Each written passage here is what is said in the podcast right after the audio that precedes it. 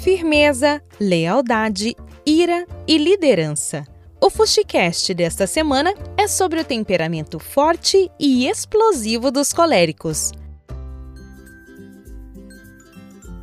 Meu nome é Simone Guedes, eu tenho três lindos filhos: o Miguel, meu filho mais velho, a Maria Clara, a minha picotita, e a Maria Teresa, a minha doçura de apenas sete meses de vida.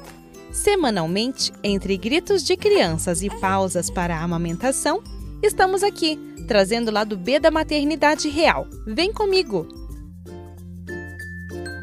Chegou agosto, início de um novo semestre e o mês em que celebramos e incentivamos o aleitamento materno. Mas hoje não vamos falar sobre isso. Não quero me estender nesse tema, porque gostaria de trazer aqui uma convidada para falar sobre aleitamento materno em um outro episódio. No episódio de hoje, vamos falar sobre o temperamento do elemento de fogo, o colérico. E preste bastante atenção para você conseguir entender esse tema e as características que encontramos aqui. Pais coléricos são pais cabeça dura, aqueles que ficam firmes em suas convicções, pais extrovertidos, leais, assertivos em sua maioria, e é um pai que tenta sempre despertar o que há de melhor em seu filho. Quem tem um pai ou uma mãe colérica se sente pressionado a acertar. Eu sou filha de uma mãe colérica. E é quase um desafio para os filhos que possuem outro temperamento. Os pais de temperamento colérico precisam ter cuidado para não oprimir o temperamento de seus filhos. Ah, e são pais que esquecem que as crianças estão sendo crianças. Quando elas se distraem, quebram alguma coisa, riscam as paredes e acaba que as trata e repreende como se elas fossem adultos. Uma grande falha. Quando há dois coléricos juntos na família, pode esperar. É briga certa. Sabe aquele tio e aquela tia que sempre dá uma confusãozinha no Natal? Então, pode ter certeza, esses seus tios são de temperamento colérico. Os pais coléricos precisam ter um cuidado e uma atenção redobrada para que sua firmeza não faça com que seus filhos se afastem deles nos momentos em que eles mais vão precisar, que é na adolescência. Pais coléricos dão uma segurada aí. Ter uma postura impositiva e autoritária pode prejudicar o relacionamento com todos à sua volta marido, esposa, colegas de trabalho e, claro, com os filhos. Lembre-se se você se identifica com as características do temperamento colérico. Vocês são de elemento de fogo e o fogo descontrolado queima. Os pais coléricos precisam aprender a controlar seus excessos.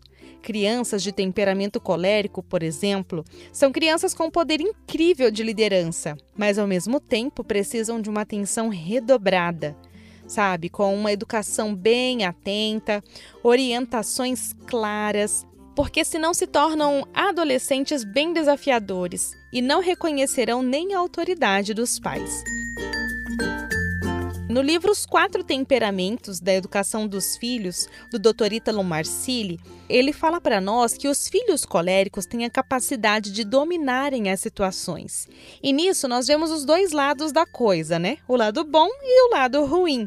É bom que eles dominem as situações, mas também eles precisam, principalmente nessa fase de jovenzinhos assim, que eles tenham os pais muito próximos, porque eles podem se tornar adolescentes autoconfiantes, autossuficientes e se tornarem imprudentes, inconsequentes, porque são muito orgulhosos. Por isso, a importância de reforçar a atenção e zelar pelas virtudes dos coléricos. O colérico tende a não pedir ajuda, a faltar com a caridade. A pessoa colérica tem o foco e energia para fazer as coisas bem feitas. São bem vaidosas, querem atenção para si, são pessoas que precisam que você exija um pouquinho mais delas. Elas gostam de desafios, de metas, são perseverantes. Manter o colérico ocupado é uma dica de ouro, pode ser uma estratégia de conseguir acalmá-lo. Aquele coleguinha difícil da sala de aula, sabe, de personalidade forte, esse aluno precisa de uma carga extra, que os professores exijam um pouquinho mais, que eles tenham um pouquinho mais de carga de suas atividades para que eles possam gastar um pouquinho dessa energia extra. Necessitam de valorização, que incentive, por exemplo, se você tem um filho colérico, incentive ele a ajudar os irmãos mais novos, sabe? A fazer as atividades domésticas em casa.